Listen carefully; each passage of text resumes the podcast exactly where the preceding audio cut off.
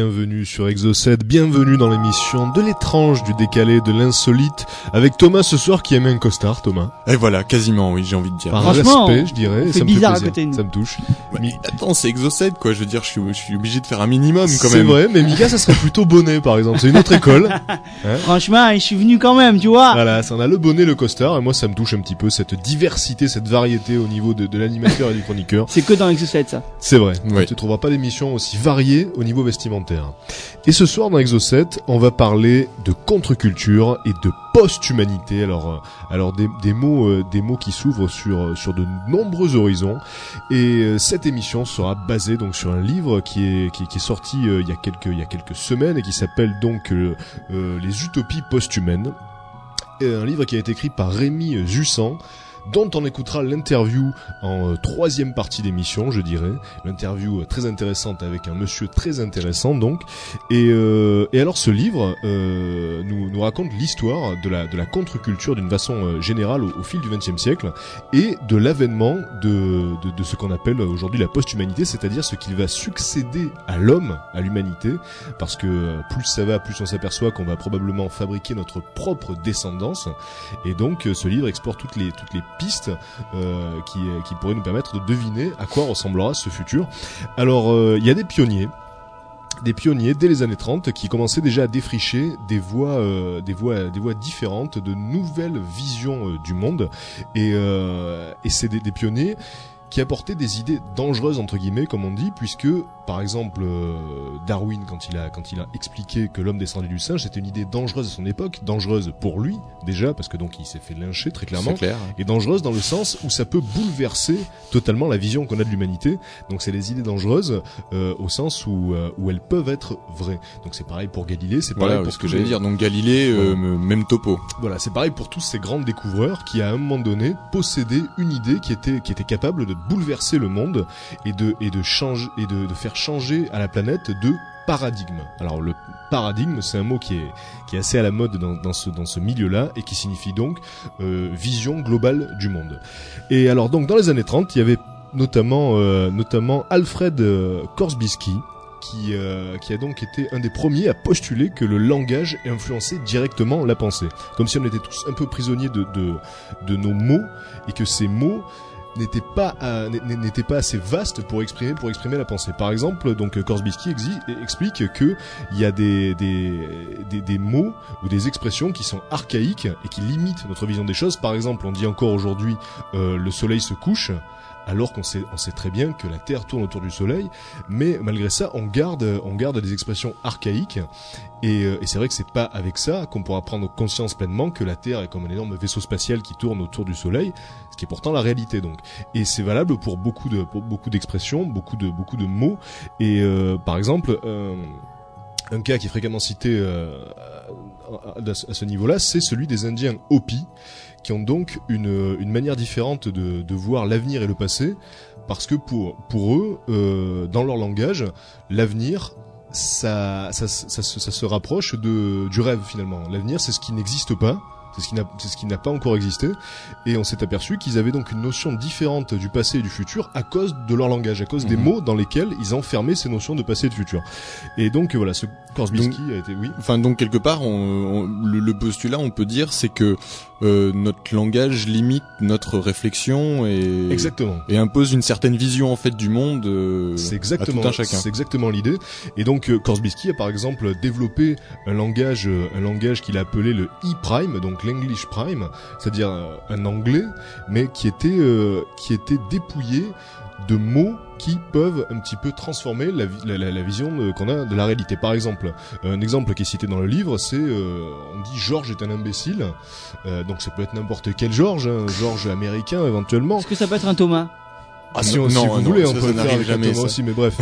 Et donc, euh, Georges est un imbécile, si on dit ça, on va limiter ce Georges à ce seul caractère d'imbécilité. Alors que si on creuse un petit peu le personnage, Georges, ça peut être aussi donc un, Un con. ça peut, Mais ce donc Georges, c'était pas le bon exemple alors. voilà, mais ça, ça peut, ça peut être, ça peut être Parce un, que creuser dans Georges. Ça peut être, ça peut être un excellent mari, ça peut être un père de famille euh, émérite. Et donc, euh, dans l'e-prime, Korsbisky avait essayé de virer euh, le, le verbe être pour éviter d'être trop catégorique. La, la plupart du temps, euh, ce qu'on croit être la réalité, c'est avant tout une opinion, une vision très personnelle de la réalité.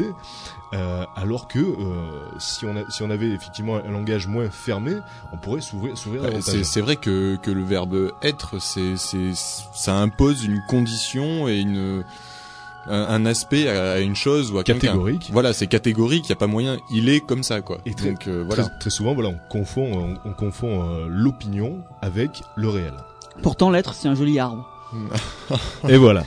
Donc, ça donc commence très très fort. Ça donc, commence à 19h21. ça se faisait un petit peu attendre, la, la, la, la vanne du Mika. voilà, mais ça y est, elle est tombée. Mais je, je pense que ça valait le coup. Mais donc dans un sens, il vaut mieux, euh, enfin dans un sens, il vaut mieux. Je sais pas s'il vaut mieux, mais il, il serait plus logique et plus cohérent et plus plus ouvert de la part de d'un de l'homme de dire je pense que Georges est un imbécile en fait. Exactement. Et alors là, écoute, tu viens tout simplement de décrire le principe du e-prime, donc ce langage-là, qui consiste euh, à émettre toujours une certaine distance et du recul par rapport aux opinions pour bien comprendre que euh, c'est avant tout une vision du monde qu'on émet et pas la réalité absolue.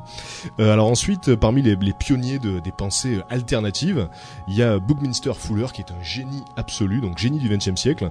Et ce Buckminster Fuller, il a, il a inventé beaucoup de choses, notamment le dôme géodésique. Alors qu'est-ce que c'est que ça? Le dôme géodésique, c'est par exemple le dôme qu'on peut voir à la géode, une espèce de sphère qui est composée de triangles. Et alors le, le but de Buckminster Fuller, c'était de faire euh, ce qu'il appelait le nature c'est-à-dire de comprendre comment étaient fabriqués euh, les, objets les, les plus simples dans la nature, les formes les plus simples. Et par exemple, euh, il expliquait que pi pi euh, dont on se sert pour tracer les cercles, la, la nature ne l'avait pas pi puisque c'est un, un chiffre qui, qui ne s'arrête pas. Donc la nature pour faire des pour faire des bulles, de quoi elle se sert? Elle se sert de dômes géodésiques, donc de minuscules triangles euh, euh, nano euh, à, à l'échelle de na- des nanomètres, tu vois, ouais. voilà. Ouais. Et, euh, et donc, euh, Buckminster Fuller avait émis des hypothèses qui ont été vérifiées récemment dans la nanotechnologie, notamment en ce qui concerne voilà la, la, la- la forme de, de certains objets. Donc donc une bulle bulle de savon, en, si on l'observe de près en fait, n'est pas parfaitement ronde. Elle est constituée de multitudes de petites facettes qui font Voilà. un ensemble rond de visu, mais Exactement. qui n'est pas réellement rond. Exactement, c'est comme ça que, que la nature fonctionne. Et il se trouve que ce dôme géodésique, alors à l'époque où Buckminster Fuller avait, euh, avait proposé toutes ces idées-là, bon, c'était dans, les années 50, et il disait, moi, je je j'œuvre pour euh, dans 50 ans. Donc on y est aujourd'hui.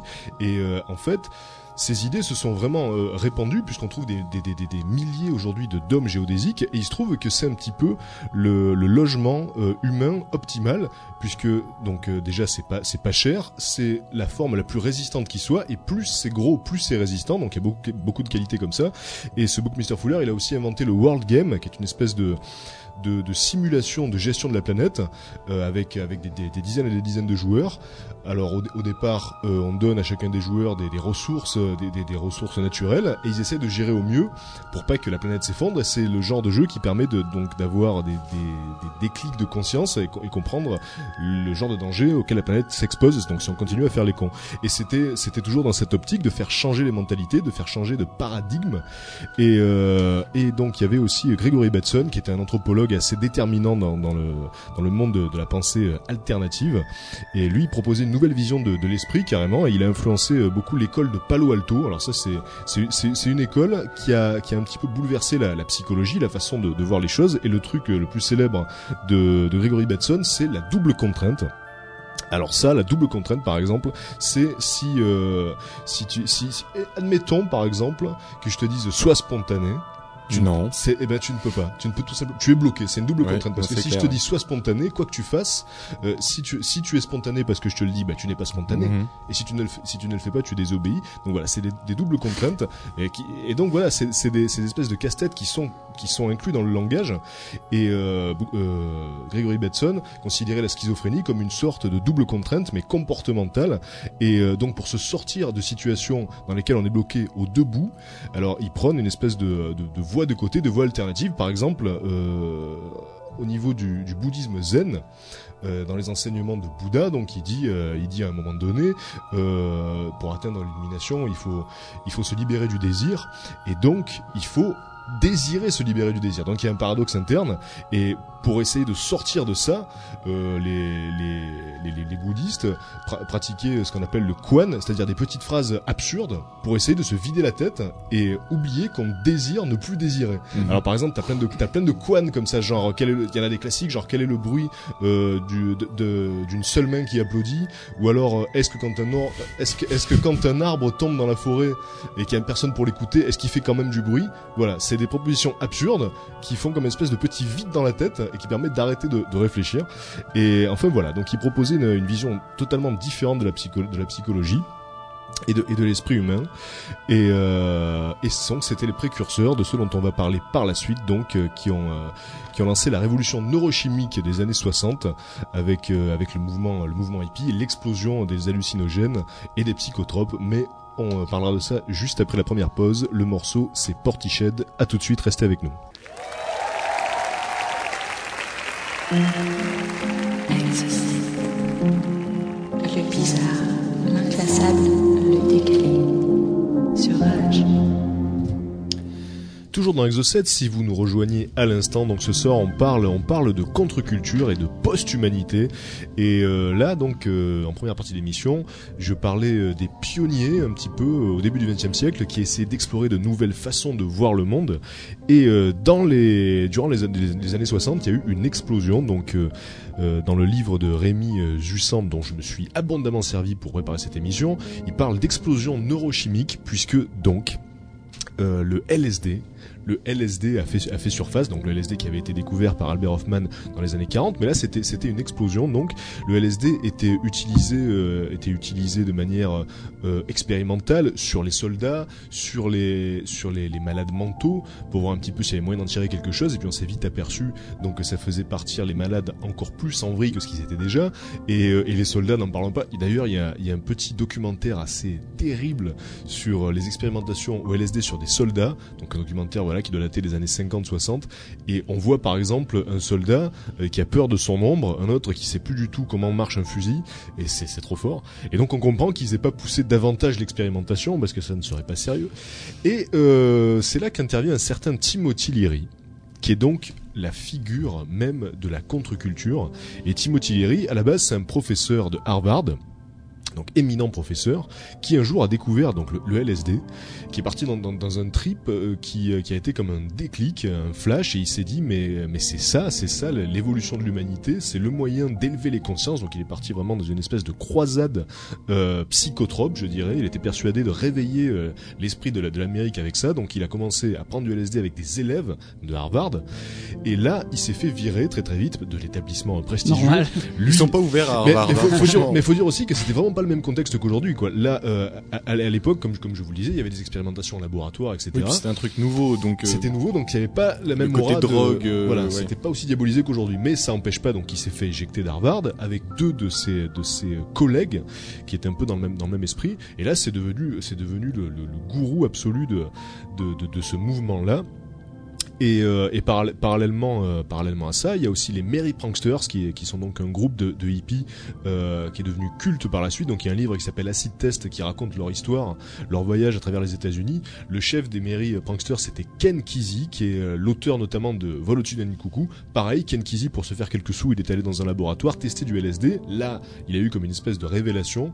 Et donc il a traversé l'Amérique après avec les Merry Pranksters, qui étaient donc des hippies complètement barges et tarés. Le livre est vraiment hallucinant, Acid Test. Et, euh, et donc, ce qui est, assez, drôle, c'est que dans cette époque-là, alors que euh, donc je suis en train de parler de, de, substances hallucinogènes, il y a un vrai lien avec ce que va devenir par la suite la cyberculture. En fait, on est vraiment au carrefour des, contre-cultures, puisque donc déjà Timothy Leary, qui a toujours senti les choses venir à l'avance, euh, là était, était la- la- l'apôtre de- des substances hallucinogènes, mais par la suite est devenu, est devenu le prophète carrément des ordinateurs et des réseaux. Et il y a des personnages vraiment fous, comme par exemple John Lilly. Alors John Lilly, il a vraiment fait le lien entre cette, cette, euh, cette génération de la, de, des hallucinogènes et la génération, ensuite des ordinateurs, puisque donc c'était euh, c'était un scientifique surdiplômé John Lilly, et il a inventé le caisson d'isolation, euh, qui était assez tendance il y a quelques années, par exemple dans les salons de beauté ou quoi. Donc c'est une sorte de, de, de, de sarcophage dans lequel on rentre, on ferme le on ferme le coffre, on est on est dans dans, dans, dans du liquide à 37 degrés, et le but c'est de ne plus rien sentir, de ne plus rien voir, de ne plus rien entendre. Et donc John Lilly faisait des, des, des sessions régulières dans son propre caisson qu'il avait inventé avec du LSD notamment, et là il est, il est parti, il est parti dans des, dans des tripes, il est même complètement parti en couille, je pense qu'on peut le dire, puisqu'il était persuadé euh, d'avoir d'avoir été en contact avec des entités supérieures qui, qui lui expliquaient ce que serait l'avenir de l'humanité. Et ce, et ce- donc ce mec par la suite est devenu euh, une figure, euh, vraiment un personnage complètement farfelu. Timothy Leary euh, expliquait que donc euh, on pouvait jamais s'attendre à ce qu'il allait faire. Il s'est fait, s'était fait greffer un sein par exemple, enfin, un, mec complètement barge. Et, euh, et donc voilà, c'est c'est dans cette fourmilière donc cette fourmilière que, que va que va exploser vraiment la contre-culture et s'ouvrir au, grand- au grand public.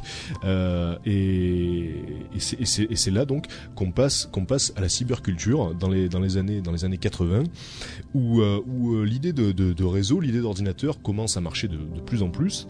Et euh, et là donc on retrouve Timo, Timothy Leary on le retrouve à la barre un petit peu. Avec un écran de greffé sur, sur le front. et, euh, et donc euh, lui ca- ca- carrément euh, il n'hésitait pas à dire que le LSD des années 80 le LSD de la nouvelle génération c'était euh, c'était les ordinateurs.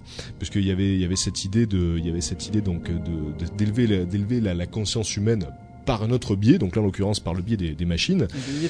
Et, et ce qu'il ce qu'il faut, ce qu'il faut dire aussi, c'est que tous ces, tous ces gens qui ont suivi Lyri dans sa croisade pour le LSD, et d'ailleurs dans le film Las Vegas Parano, il y a une phrase qui résume assez bien, donc une phrase de, de Hunter Thompson, qui dit, euh, qui dit en gros que, que ce que Lyri n'avait pas prévu, c'était la vague de zombies qui a, qui a succédé à, à l'âge d'or du LSD dans les années 70, puisque c'est, faut quand même dire qu'il y en a pas mal qui, qui sont restés complètement niqués de la tête à cause de ça. Et donc, euh, clairement, c'était une mauvaise piste au départ. Et euh, donc là, voilà, dans les années 80, l'Iris euh, se, se rebondit dans, dans le domaine des, des ordinateurs. Et là, euh, beaucoup, beaucoup de, beaucoup de pistes pour l'avenir de l'humanité, notamment dans la vie artificielle, par exemple. Euh, la vie artificielle dans un ordinateur. Qu'est-ce que qu'est-ce que c'est Qu'est-ce que c'est? C'est comme il y a beaucoup de petits programmes, comme par exemple NetLogo, des, des petits programmes qui ressemblent un peu à des grilles, dans lesquels on part euh, on part d'une petite particule, un petit pixel. On, euh, on intègre des, des lignes de code. Par exemple, on dit euh, si euh, tel pixel se retrouve à côté de notre pixel, il doit se, il doit se, se multiplier par deux, ou sinon il doit mourir, etc. Et en fait, on donne des petits ordres de base euh, pour que pour que les pixels se comportent comme, les, cellules, cellules, comme ouais. les cellules à à l'aube de la vie, euh, à l'ère cambrienne, pour voir si à partir d'une machine, on peut obtenir quelque chose qui ressemble à de, à de la vie. Parce que c'est vrai qu'à la base, on était tous on était tous des êtres unicellulaires, et puis tout ceci s'est multiplié, s'est agrégé, et, euh, et donc là c'est ce qu'essayait euh, de faire donc ces ces ces découvreurs de la vie artificielle euh, sur ordinateur. Il y a beaucoup de beaucoup d'anecdotes. Par exemple, un des un des papes de la vie artificielle dont j'ai dont j'ai oublié le nom, qui euh, donc euh, qui donc avait créé donc un, de- ces programmes là. Et un soir, face à, à une figure, parce que donc ça ça, forme, ça tout ça grouille et forme des figures, et finalement du chaos émerge euh, une sorte d'ordre. Et donc un, de, un, de, un de ces scientifiques-là disait qu'un soir, face à une figure particulièrement complexe, il avait eu l'impression que tout à coup dans la pièce, il y avait eu une, une entité intelligente qui était apparue, comme si la vie donc était née dans l'ordinateur. Enfin, c'est, marrant parce que la, la, la science se mêle, se mêle au mysticisme, se mêle à la magie dans, dans, dans, dans l'histoire de la contre-culture, et c'est, c'est assez kiffant, à condition bien sûr de prendre du recul. Ou du LSD. Non, Non, du recul, du recul. juste Prenez du recul, attention, oui. et, euh, et alors, il y, a- il y a des personnages comme ça, euh, à mi-chemin entre la science et la magie, qui, qui égrènent, qui l'histoire de, de, de la contre-culture, notamment Alistair Crowley, qui était une sorte de sorcier du XXe siècle, une sorte de magicien, et, euh, et qui a notamment inspiré Timothy Leary, par exemple. Alors lui, donc, euh, il officiait dans les années 30, Alistair Crowley, et euh, il explorait donc euh, effectivement de, de- des voies différentes, et entre entre deux entre deux invocations de d'an- d'anciens démons ou de ou de ou de monstres sacrés euh, réfléchissait aussi euh, sur la nature du cerveau etc et il y a un truc il y a un truc assez intéressant c'est que Alistair Crowley est réputé pour avoir influencé directement euh, Ron Hubbard donc euh, donc le, le créateur de la secte de Scientologie. Et, euh, quand, on, creuse un petit peu le personnage d'Alistair Crowley, on se dit que il aurait peut-être voulu lui aussi euh, réussir à bâtir une secte aussi lucrative que celle-là. Et donc apparemment, il aurait juste réussi à influencer un de ses disciples. Et, euh, et donc voilà. Alors, on va marquer, on va marquer une seconde pause et juste, juste après, directement, on écoutera cette interview de Rémi Jussan qui va vous expliquer un petit peu mieux que moi donc en quoi consiste toute cette contre-culture et euh, cet avènement de la post-humanité. Le deuxième morceau euh, que je me que je me souvienne, le Zer deuxième Zer. morceau c'est du Radiohead, c'est Zerzer et on se retrouve juste après. Le bizarre, l'inclassable, Rémi, donc tu es tu es l'auteur d'un livre qui est sorti chez Omniscience qui s'appelle Les utopies post-humaines, contre-culture, cyberculture et culture du chaos. Alors est-ce que tu peux nous parler de la genèse de ce livre? Qu'est-ce qui t'a poussé euh, à l'écrire? Eh ben, en fait, ce qui m'a poussé à l'écrire, c'était bon, c'était des idées qui m'intéressaient depuis longtemps. Et euh, un jour, en discutant avec euh, une des personnes qui, qui allait devenir mes éditeurs, il s'est avéré qu'il n'y avait pas de de livre introductif sur cette espèce de, de contre-culture technologique, que c'était quelque chose de totalement inconnu en France et qu'il n'y avait rien pour le grand public qui lui permettrait de, de pénétrer là-dedans, ce qui est dommage parce que c'est une culture qui effectivement euh, euh, pénètre complètement l'Internet, par exemple. Donc euh, c'est assez important de la, de la connaître aujourd'hui. Est-ce que tu peux nous expliquer donc ce, ce qu'implique ce, ce concept de contre-culture? Alors en fait, bon, la contre-culture c'est quelque chose de très général. Il y, a- il y en a des, des- des centaines des contre-cultures. hein. Euh, la, la contre-culture que j'aborde spécifiquement dans, dans, dans, dans ce bouquin, bon, c'est ce que j'appelle la contre-culture technologique, et qui est liée, bon, euh, historiquement à ce qu'on a appelé euh, la contre-culture américaine, c'est-à-dire grosso modo ce que ce qu'on appelle le mouvement hippie. D'accord. Hein, donc euh, j'emploie contre-culture dans, dans plusieurs sens, c'est-à-dire dans le sens d'abord historique, c'est-à-dire ce mouvement des années 60 euh, lié au mouvement hippie, Mhm. et aussi l'idée d'une culture qui n'est pas reconnue, c'est-à-dire qui est euh, qui existe, qui a de l'influence et qui n'est pas euh, euh, reconnue, je dirais, par les voies officielles. C'est pas forcément une culture qui se veut subversive ou attaquante. D'accord. Je dirais qu'elle est contre-culture comme on peut parler d'un contre-champ. Hmm. C'est-à-dire c'est un ensemble d'idées qui flottent Ouais.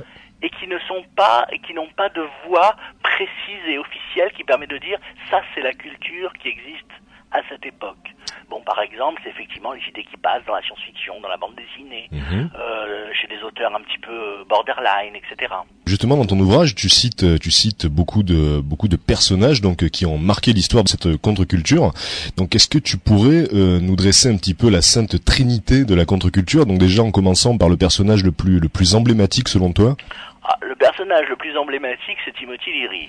Hmm. Euh, ça ne veut pas dire que la contre-culture, c'est lui. Ouais. Hein? C'est-à-dire que Timothy Leary est quelqu'un qui, qui fait un petit peu penser, je dirais, à David Bowie. Ouais. En ce sens que c'est quelqu'un qui sent, qui a senti, puisqu'il est, il est mort maintenant, euh, où le vent tournait à chaque fois et qui a su s'entourer des bonnes personnes et être influencé par les bonnes personnes. D'accord. C'est pas quelqu'un qui est, je dirais, complètement à l'origine de, de- de tous ces mouvements, mais c'est quelqu'un qui en a été en quelque sorte le miroir le plus fidèle. Ouais. Alors donc dans la, la- la- dans cette sainte trinité, on met bien entendu Timothy Leary en premier. Quelqu'un comme Stewart Brand est extrêmement important, mais discret, par exemple. Alors, est-ce qu'on peut rappeler donc qui est ce, ce Alors Stewart Stewart Brand c'est- quelqu'un, justement, c'est c'est assez curieux parce que quand j'ai écrit le livre, je le considérais pas spécialement comme quelqu'un d'important. Mm. Et c'est petit à petit en l'écrivant que je me suis dit, mais il a été là, il a été là, il a été là. Stewart Brand est quelqu'un qui était euh, dans les années 60 aux côtés de Ken Kesey, c'est-à-dire les, les premiers hippies, euh, le groupe rock Rat- Grateful Dead, etc. Qui ensuite a été l'un des premiers popularisateurs du de l'ordinateur personnel Ouais. du micro-ordinateur et qui donc, en gros, est un personnage qui traverse toute l'histoire qui va des débuts de ce qu'on appelle pour le coup la contre-culture jusqu'à ce qu'on a vraiment appelé la cyberculture, la, la, la culture de la Silicon Valley, etc. Et il a été très influent à tous ces niveaux. Donc c'est quelqu'un de très très important, mais de très discret finalement dans sa, dans sa carrière. Et enfin, dans la Sainte Trinité, il y a quand même un écrivain très important, c'est William Burroughs qui lui aussi fait le lien, alors je dirais entre les trois phases de la contre-culture, c'est-à-dire la contre-culture hippie, et pour cause, puisque c'est un des, des, auteurs de la Beat Generation, Mhm. Euh, la cyberculture par son goût pour les ordinateurs, pour pour pour pour, pour, les théories de l'information, etc. Et enfin, ce qu'on a, ce que j'appelle la, la culture du chaos, c'est-à-dire effectivement cette espèce de mélange de, de biologie et d'occultisme qui, qui, qui caractérise un petit peu les, les, les, les courants underground aujourd'hui. Dans ton dans ton livre, tu parles notamment d'un ouvrage de, de Bruce Sterling, donc qui s'appelle La schismatrice. Et dans, Oui. dans, dans ce livre, on voit l'humanité se diviser en, en différentes sphères d'évolution. Et donc, est-ce que toi, tu vois une, une direction euh, particulière s'ouvrir plus nettement que les autres actuellement? Ben, je pense que la direction particulière, ça va justement être la schismatrice. Ah. C'est-à-dire qu'effectivement, euh, je pense que ce qui est intéressant dans ce qui se, se passe aujourd'hui, c'est que euh, il y a division. C'est-à-dire que les, les, les gens se dire, commencent à se composer pour l'instant leur propre culture, hein, notamment en allant sur euh, simplement en, en se connectant sur les sources d'informations qu'ils préfèrent, Mhm. commencent à adopter leur propre esthétique. Et imaginons un petit peu la suite avec les implants cérébraux, avec euh, tout ce qui peut suivre euh, sur le plan scientifique, euh, jusqu'où les gens vont pouvoir se recréer eux-mêmes. Et donc pour toi, donc puisqu'on parle comme ça d'événements clés, quels sont les, les événements les plus significatifs, disons ces dix dernières années ou même ces vingt dernières années, de l'avènement d'une post-humanité? Bon bah alors on va on va parler du plus symbolique, hein, c'est-à-dire celui qui fait que maintenant tout le monde parle de post-humanité et que, que que personne n'en parlait il y a quelques il y a quelques années, Mhm. c'est le clonage. Ouais. Euh, bon, ceci dit, c'est vrai que est-ce est-ce vraiment quelque chose de si fondamental que ça? C'est-à-dire que ça, ça a beaucoup marqué les esprits. Euh, est-ce que même si demain, bon, c'est c'est vrai que le clonage thérapeutique serait une chose absolument extraordinaire, même si demain le clonage reproductif se répandait, est-ce que ça changerait tellement les choses? Personnellement, j'en suis pas complètement persuadé. Bon, pour en revenir aux, aux- aux choses importantes, je pense que bon, l'internet qui a maintenant plus de 10 ans Ouais. Est quand même quelque chose qui est d'une importance absolument fondamentale. Je pense que c'est quand même ce qui va euh, euh, contribuer le plus encore à changer les mentalités. Alors maintenant, ce qui risque de se passer, qui est lié à l'Internet, et c'est ce que Howard Rheingold appelle les smart mobs, etc., et que, que, que, je, dont je, je, je traite un peu dans, les, hum, dans la partie sur la culture du chaos, c'est effectivement, euh, bon, c'est pas vraiment une technologie, c'est une question, plutôt un concept. Mhm. Il va falloir de plus en plus se frotter à la notion d'intelligence collective. Ouais. L'idée de cerveau global euh, dont parle Howard Bloom, par exemple, dont tu parles aussi dans ton dans ton livre. Oui, tout à fait. C'est-à-dire qu'effectivement, on va se retrouver de plus en plus avec des... Bon, ça a toujours été le cas, hein, des phénomènes émergents euh, de foule, de culture, etc. Il y en a toujours eu, quoi. Hmm. Mais euh, c'est vrai que quelque part, ils étaient hors de la sphère de la, de la réflexion scientifique ou de la, de la réflexion pratique, Ouais. et que maintenant, il va falloir commencer à y penser très sérieusement. Et c'est vrai qu'avec l'Internet, avec les, les, maintenant les portables, etc., et, euh, et imaginons la suite, des réalités virtuelles, euh, des implants, etc., Mhm. on, va, on va se retrouver face à des émergences de phénomènes collectifs qui vont être tout à fait, euh, tout à fait nouvelles et qu'il va falloir commencer à comprendre. Et donc, euh, si euh, si par exemple on pouvait euh, spéculer librement là maintenant tout de suite, comment euh, ou plutôt qu'est-ce que toi tu aimerais voir d'ici 20 ans par exemple, comme grand changement fondamental? D'ici 20 ans, bon, moi ce que j'aimerais voir, c'est bon, effectivement les progrès de la médecine. Je crois que tout le monde, euh, Ouais. euh, tout le monde le souhaite. Hein. Les fameux trois ponts là dont tu parles aussi. Oui, ça c'est un, enfin ça c'est un autre sujet. C'est effectivement la théorie de Ray Kurzweil sur l'accession à l'immortalité. Mhm. C'est-à-dire qu'effectivement, euh, bon, d'après d'après Kurzweil et d'autres euh, d'autres auteurs, euh, le, on serait pas loin d'abolir complètement le vieillissement. Ouais. Bon, est-ce possible, ne laisse pas, ça je, je, je trouve que ça serait une très bonne idée, mais ça s'arrête là pour moi, quoi. C'est-à-dire, effectivement, je peux pas aller plus loin dans, le- dans les affirmations. Et ce que dit Kurzweil, c'est qu'en fait, il y a trois ponts. C'est-à-dire qu'en fait, le premier pont, c'est avoir aujourd'hui une vie très saine, Mhm. Ouais. qui nous permet d'atteindre le deuxième pont d'ici les années 2010-2020, où on commencera à bénéficier de nouvelles thérapies, de médicaments géniques, etc., qui nous permettront de reculer encore plus le vieillissement. Ouais. Et, le, et enfin d'atteindre le troisième pont, qui est en gros celui du cyborg, où euh, notre corps sera progressivement remplacé ou doublé par une équipe de nanorobots, d'organes artificiels, etc., euh, ce qui nous assure une immortalité totale sur le, le- je dirais pas l'infinité du temps, puisqu'un jour les protons eux-mêmes disparaîtront, mais disons sur Ouais. un certain temps, quoi. Et alors, d'ailleurs, à ce, à ce sujet-là, une des idées les plus, euh, les plus, les plus excitantes euh, que tu évoques aussi, c'est, euh, c'est celle d'uploading du Oui. cerveau, donc transférer le, le contenu d'un cerveau dans une machine, et puis donc là, par définition, devenir totalement immortel.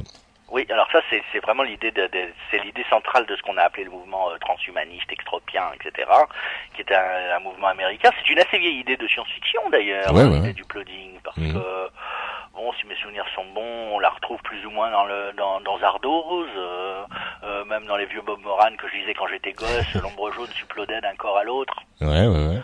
Euh, donc c'est une assez vieille idée, mais dont on commence à penser sérieusement qu'effectivement, euh, sachant que bon, notre cerveau est un ensemble de connexions, si on arrive à scanner l'ensemble des connexions qui, qui forment ce cerveau, qui forment notre esprit, pourquoi ne pas les reproduire sur un meilleur support? Voilà, absolument. Et donc justement dans ton livre, tu parles de de, de, de, de- de scientifiques et donc qui auraient euh, imaginé des formes plus optimales pour servir l'intelligence. Donc des Tout à espèces fait, ça c'est Moravec par exemple. Voilà. C'est-à-dire qu'effectivement, bon, euh, et ça sur ce point, moi je suis un petit peu, hum, je suis un petit peu réservé. C'est-à-dire que par exemple, Moravec parle de ce qu'on appelle le robot, euh, enfin de ce qu'il appelle le robot arborescent, ouais. qui est une espèce d'arbuste qui, qui, qui- dont les branches vont jusqu'à la taille, vont- sont capables de manipuler jusqu'à des atomes, quoi. Ouais. Et qui peut lui-même atteindre par contre une taille euh, gigantesque et qui permettrait effectivement, c'est une créature purement spatiale qui n'a même plus besoin de, de, de, de planète pour vivre. Mm, voilà. Pour revenir sur Timothy Leary, lui Timothy Leary, il avait euh, émis l'envie de se faire cryogéniser Oui. Et donc euh, finalement euh, la, la cryogénie c'est une, une technologie euh, qui était censée euh, amener à l'immortalité en congelant les, les personnes malades par exemple et en imaginant que, que dans euh, 50 ou 60 ans on puisse les guérir, les faire revenir et donc les soigner et cette, cette, cette technologie là elle est un peu tombée en désuétude récemment puisqu'on s'est aperçu qu'il y avait très peu de chances quand même qu'un cerveau euh, congelé euh, survive et tienne le coup euh, durant, durant l'opération. Quelqu'un, et ça je sais plus quel est l'auteur, c'est, dommage, ça revient à essayer de prendre un hamburger et de le retransformer en vache quand même. Voilà, ouais, ouais, absolument. Alors là-dessus, les cryonicistes qui sont au courant de ça, qui sont pas des, pas parmi les plus intelligents, parce que Mhm. bon, il y en a qui sont vraiment naïfs, etc., reconnaissent ces faits et disent oui, mais avec la nanotechnologie, on pourra reconstruire. absolument. Alors là, c'est encore un autre problème, c'est-à-dire qu'effectivement, ça devient du décryptage d'une information qui a été perdue. Dans, ton livre, tu parles de, de la nanotechnologie et tu cites notamment euh, quelques experts du, du domaine qui imaginent euh, une, une machine qui permettrait de fabriquer absolument tout ce qu'on veut, puisque les, les nanorobots euh, pourraient, euh, pourraient agréger des molécules de tout et de n'importe quoi pour créer tout et n'importe quoi. Et donc là, ça serait, ça serait une espèce de, de graal ultime. On aurait une machine à fabriquer de la réalité. Dans Star Trek, hein, quand euh, ils, ils- demandent, hein, ils ont un synthétiseur de nourriture en fait, et ils disent bon, je voudrais un ractagino frappé, et immédiatement euh, Ouais. apparaît euh, un verre avec le- le- la, la boisson demandée, etc. Mm. Euh, c'est un, c'est un, c'est un, c'est un assembleur de type euh, assembleur nanotechnologique. Ce qui est un peu paradoxal dans Star Trek, c'est qu'ils ont d'un côté cette technologie et que de l'autre côté, leur vaisseau spatial a un côté années 50 qui est tout à fait ouais. euh, retardataire par rapport à ce que à ce qu'ils possèdent à côté. Quoi. Ouais. ouais. Maintenant c'est pareil, l'assembleur. Euh, euh, pareil, moi j'ai pas le j'ai pas le niveau pour dire euh, c'est possible, c'est pas possible. Hein, C'est Mhm. pas c'est pas du tout mon propos. Je constate seulement que la nanotechnologie, contrairement à la cryonique, est devenue une vraie science, mais au prix de l'abandon de, de, de ce genre d'idées. Ouais. C'est-à-dire que bon, on est beaucoup plus modeste maintenant. Rémi, euh, je, te remercie. Je rappelle donc que, que ton livre Les Utopies posthumaines est sorti chez Omniscience et donc évidemment je le conseille à tout le monde. Euh, je te remercie et te dis à bientôt.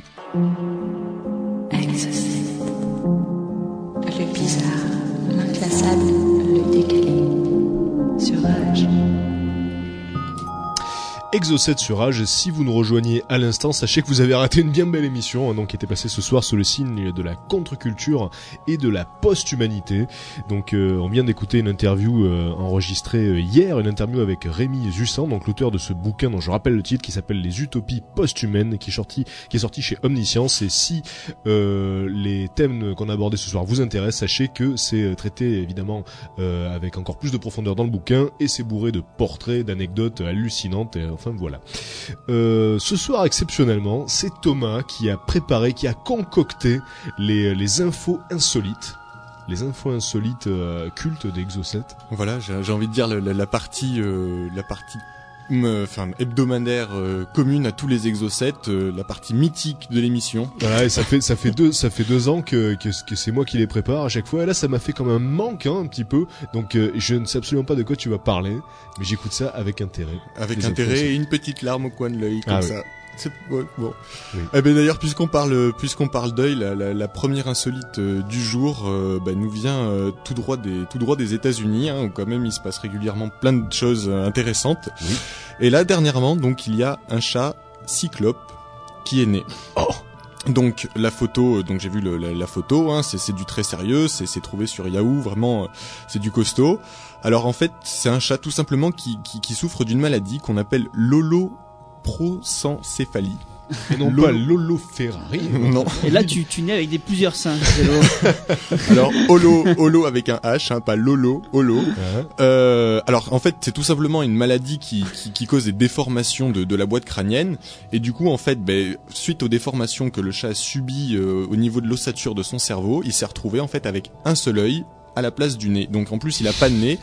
Il a en fait bon ce chat ne ressemble on peut le dire à rien. Ce chat est un œil. Voilà, ce chat, visage. enfin il y a un corps de chat, enfin v- rapidement hein, parce qu'il est bien, il est bien pelé quand même. Hein, c'est c'est du vieux chat, il est bien pourri quoi.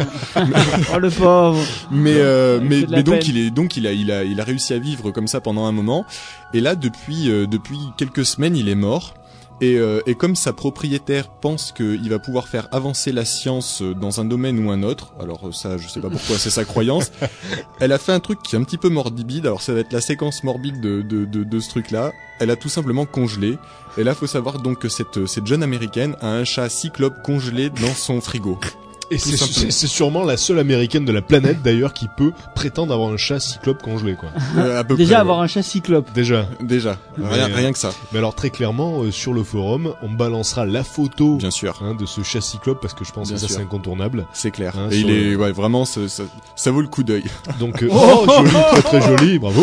Mais je m'en vais, c'est bon. Vous avez Rage- plus besoin de moi là. Rage.fr, hein, vous rage.fr, vous allez sur le forum euh, euh, topic Exo7, vous verrez le chat cyclope. À partir de demain au moins. Voilà. Voilà, pour continuer sur des sur des choses un petit peu plus joyeuses, mais quand même toujours euh, anecdotiques et, et intéressantes, il vient d'ouvrir à Paris un tout nouveau bar. Alors c'est pas le premier du monde qui existe sur ce concept-là, puisqu'il y en a déjà trois un petit peu partout. Alors il y en a un à Moscou sur ce concept, il y en a un en Suède, il y en a un aux États-Unis, et là maintenant il y en a un à Paris. C'est tout simplement un bar entièrement constitué de blocs de glace. Alors donc en fait il n'y a pas d'architecture et d'armature solide en béton, tout est construit dans des blocs qui font 1 mètre sur 1 et il fait quand même moins 5 à l'intérieur du bar, ce qui oblige les consommateurs tout simplement à devoir partir et faire une rotation toutes les demi-heures. Alors Ouais. faut savoir que les serveurs eux peuvent tourner que toutes les heures parce qu'ils sont équipés plus chaudement. Mhm, De toute façon, à l'entrée du bar, on vous, par- on vous prête une parc à cash et vous n'avez le droit de boire uniquement que de la vodka. Il y a que de la vodka à boire. donc comme ça, c'est dit vodka direct. Et, euh, et donc voilà, donc euh, tout, tout nouveau concept euh, de, de bar. Alors l'intérêt, je, je ne le sais pas vraiment. mais Disons que ça change de cadre. L'intérêt et que c'est que les serveurs c'est des ours polaires l'intérêt. Ça tu l'as pas mentionné non, non, les, les- non, non, les, les serveurs ont l'air à peu près normaux, mis à part qu'ils sont habillés en combinaison de ski. Alors oui, effectivement, si ça, ça a un intérêt au niveau esthétique, parce que c'est vrai que le le- l'ambiance du coup à l'intérieur du bar est vraiment très spéciale, parce qu'en fait, il y a tout un jeu d'éclairage, et vu que la, la glace a quand même des propriétés réflectrices et de, de diffraction de la lumière un peu particulière, ça crée comme une atmosphère euh, un petit peu étrange et Oh spatiale. Et c'est où déjà? Alors c'est à Paris, hein, et le, À le- Paris, c'est à. Paris tout simplement. euh, Enfin tout simplement, faut déjà aller à Paris. Ouais. Et euh, donc c'est le, le bar a ouvert là, là cette semaine. Voilà une info qui me fait froid dans le dos. Ah, mais dis donc ça va, ça va être le concours, ça va être le concours des blagues pourries. Patrick il aime pas jouer, il est pas gentil. Oui. Si moi je fais des petits bisous, je fais des petits bruits, un petit, petit truc pour ponctuer la vanne parce que je, je ne sais plus quoi faire maintenant. c'est- c'est- si je ris c'est plus original.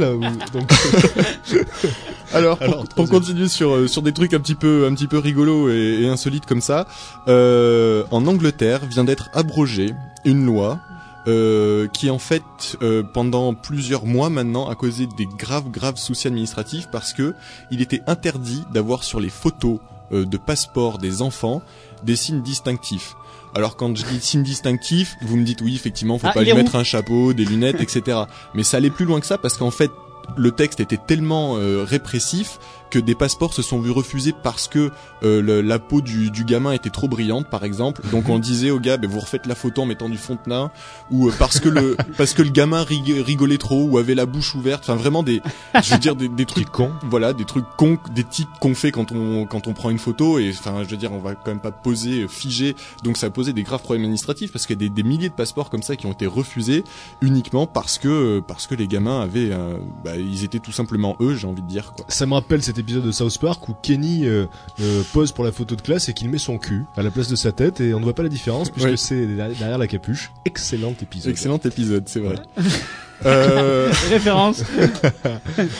Euh, pour euh, pour continuer euh, ben, sur les histoires de vodka puisque je, je l'abordais tout à l'heure à consommer avec modération euh, et il faut croire qu'en Russie ils sont pas forcément du du même avis que moi puisque ils sont à- au bord de alors si je qualifie ça de guerre civile, ça serait exagéré, mais en tout cas au bord de de de de- d'émeutes et de manifestations, tout simplement parce que euh, Poutine a forcé euh, les distilleries de vodka à s'équiper euh, de matériel informatique pour la traçabilité des bouteilles et pour pouvoir contrôler le degré d'alcoolémie qui est contenu dans chaque bouteille. Mhm. Et donc en fait, il a il a fait voter cette loi qui est rentrée en application genre deux semaines après qu'elle a été votée. Donc aucune distillerie n'a réussi à suivre. Du coup, il y a eu pénurie de vodka et euh, dans les journaux, il, il a commencé à y avoir des gros titres. euh, alors même les journaux économiques économiques en Russie, etc. euh, parlaient de pénurie de vodka et tout ça. Et ça commençait à être la panique parce que les gens disaient qu'ils allaient plus pouvoir se procurer de vodka.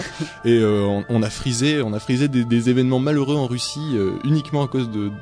Oui. Alors moi j'ai j'ai entendu récemment que l'espérance de vie euh, du, du, du, du- du russe moyen était de 10 à 15 ans inférieure à celle de, de- des, occid- des autres occidentaux à cause de la vodka quoi parce qu'il faisait Bah, particulièrement honneur au, au produit euh, national euh, Voilà. euh, roi Ouais. et donc voilà Bah ça m'étonne pas. il y a hein, quand même une que- leçon là-dedans. Il y a quand même une leçon et puis ouais, voilà, sincèrement consommer la vodka avec modération ouais. c'est- pas bon du tout. De toute façon, moi je bois pas d'alcool. Voilà. Ce qui, ce qui n'est pas vodka. Oh, putain, alors là, là j'applaudis.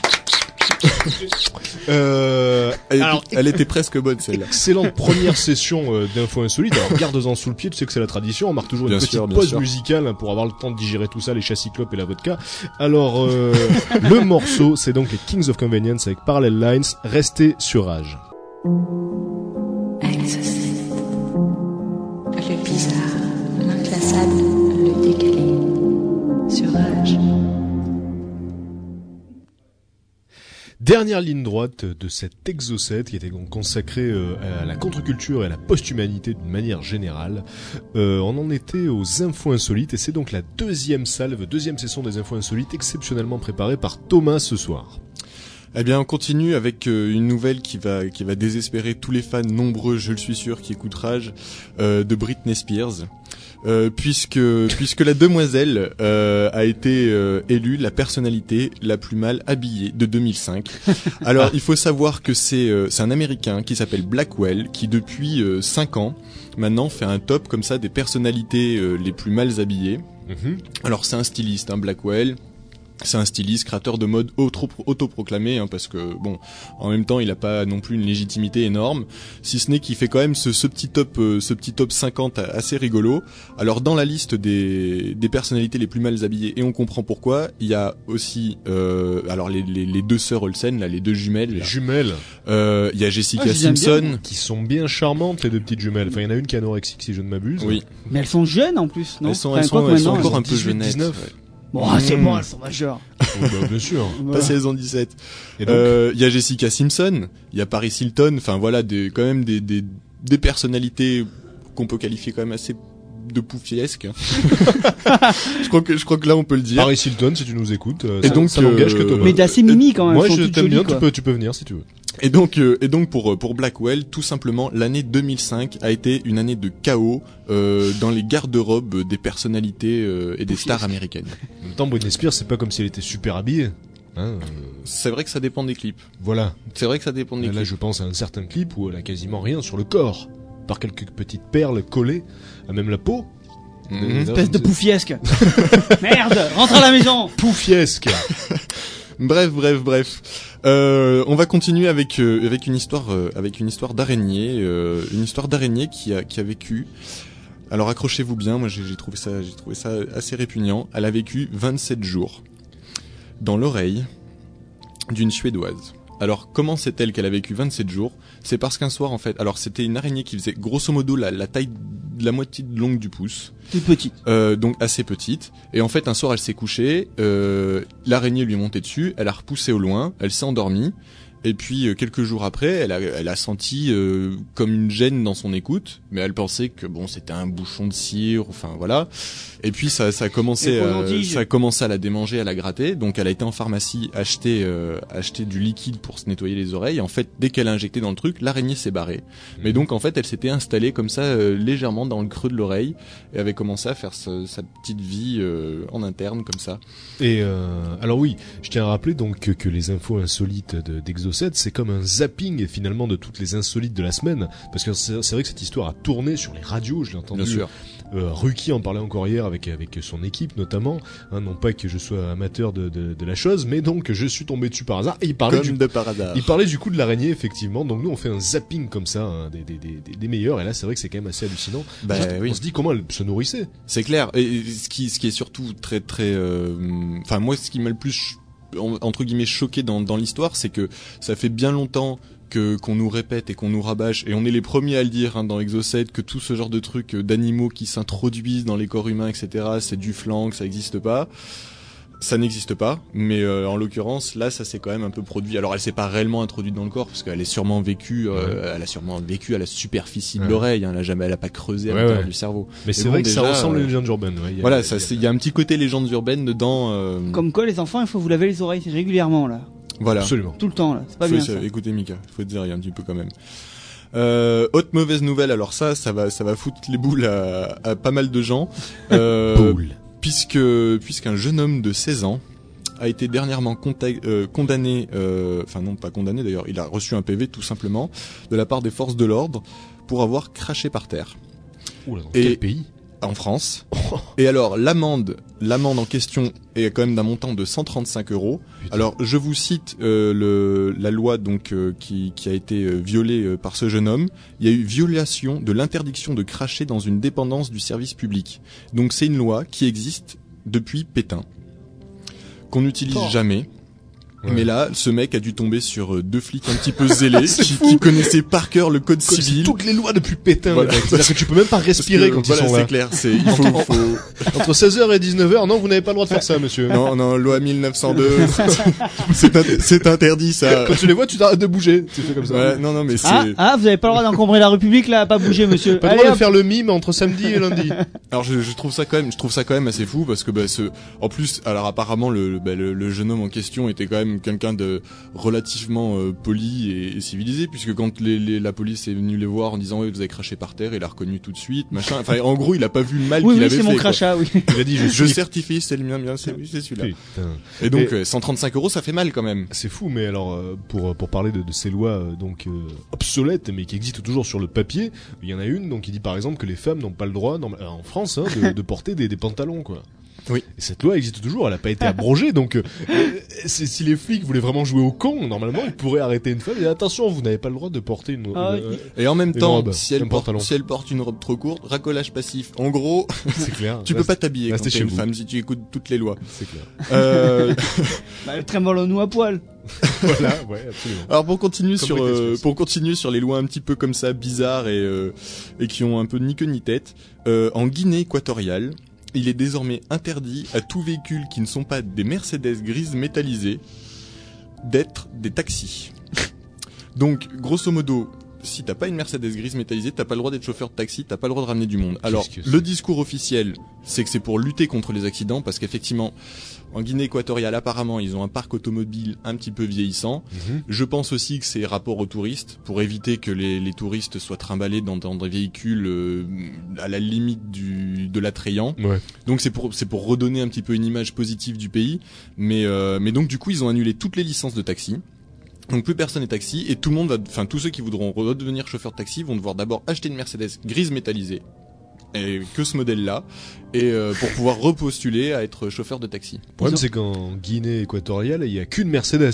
À peu près. Donc il y aura sûrement à peu près 62 clients par jour dans la même Mais voiture. en plus, en même temps, ils ont ils ont vachement réduit le nombre de licences parce que alors dans la capitale, il va y- ils vont distribuer plus que 150 licences de taxi par exemple, ce qui est un nombre ridicule euh, quand on. Il doit y avoir une usine de Mercedes qui vient de s'implanter en Guinée. Ouais, Oui, il- à mon avis, il y a un Ouais. accord euh, comme ça. C'est Oui, c'est oui. vraiment c'est vraiment très très curieux Ah oui, ça effectivement. pue un petit peu. Les parce livreurs de pizza ne doivent être qu'en Vespa maintenant.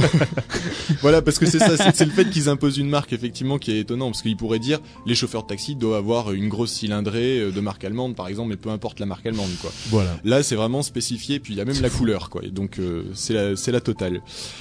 Et puis, euh, et puis cette histoire intéressante euh, qui a dû ravir pas mal de passagers, puisque puisque ça s'est passé du côté de Cancun, à l'aéroport de Cancun, où où une jeune femme de 22 ans, euh, alors décrite dans dans la nouvelle comme étant euh, une véritable beauté slave, hein, puisque Mhm. elle est c'est une grande blonde aux yeux bleus, euh, n'avait plus d'argent pour payer son billet de retour. Elle a dû faire trop la fête à Cancun, elle a claqué Ouais. toute sa thune. Du coup, pour revenir, eh ben, elle a décidé tout simplement de faire un striptease dans l'aéroport. Et donc, elle s'est fait payer par euh, une dizaine, une dizaine de passagers qui l'ont maté jusqu'à ce que la police arrive pour le, pour l'arrêter tout simplement Trop et la, la ramener, euh, la, la- enfin, bah, l'arrêter parce qu'on fait Oui, pas des striptease au milieu des aéroports. de Pour la toute ramener façon. dans le poste. Voilà. oui, bah venez par là, madame. Vous avez pas le droit de faire ça là. Après, après ils s'arrangent, ils s'arrangent comme ils veulent, mais donc voilà, et donc euh, à Cancun, euh, il suffit de de- d'être patient. Il y a des jeunes filles de 22 ans comme ça qui, qui font des striptease pour euh, pour partir de l'aéroport. C'est Pas mal. Je vais attendre auprès des arrêts de bus, euh, peut-être à la route de Montpavé. S'il y a des gens qui ont pas leur Oui, billet. mais en même temps, l'arrêt de bus, je sais pas si c'est des beautés slaves. Hein. Ouais, et voilà, Il ouais. peut que ce soit des... Et en plus, pour peu que t'attendes trop longtemps, tu craches par terre, paf, t'es embarqué, 135 euros, t'as rien gagné.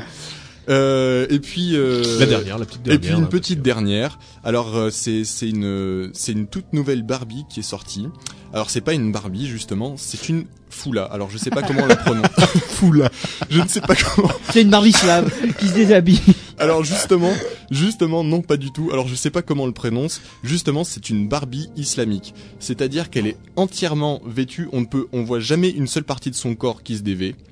Euh, elle a pas, elle a pas de mari, donc c'est-à-dire qu'il y a pas, il y a pas de ken islamique, hein, euh, comme il y a un ken pour Barbie. Euh, et en fait, elle cartonne en ce moment dans, dans pas mal de pays musulmans parce que plus proche des, des, des valeurs euh, inculquées par, par par la religion euh, et par certains intégristes qui vont parfois un peu loin. Incroyable. Donc une Barbie euh, voilée, quoi. Une Barbie voilée, tout simplement, en habit traditionnel. Euh, Fou là. Ouais. Et elle s'appelle la Barbie Foula. Alors je pense que je pense qu'on ne la prononce pas comme ça. mais, mais, Mais voilà. euh, mais voilà quoi.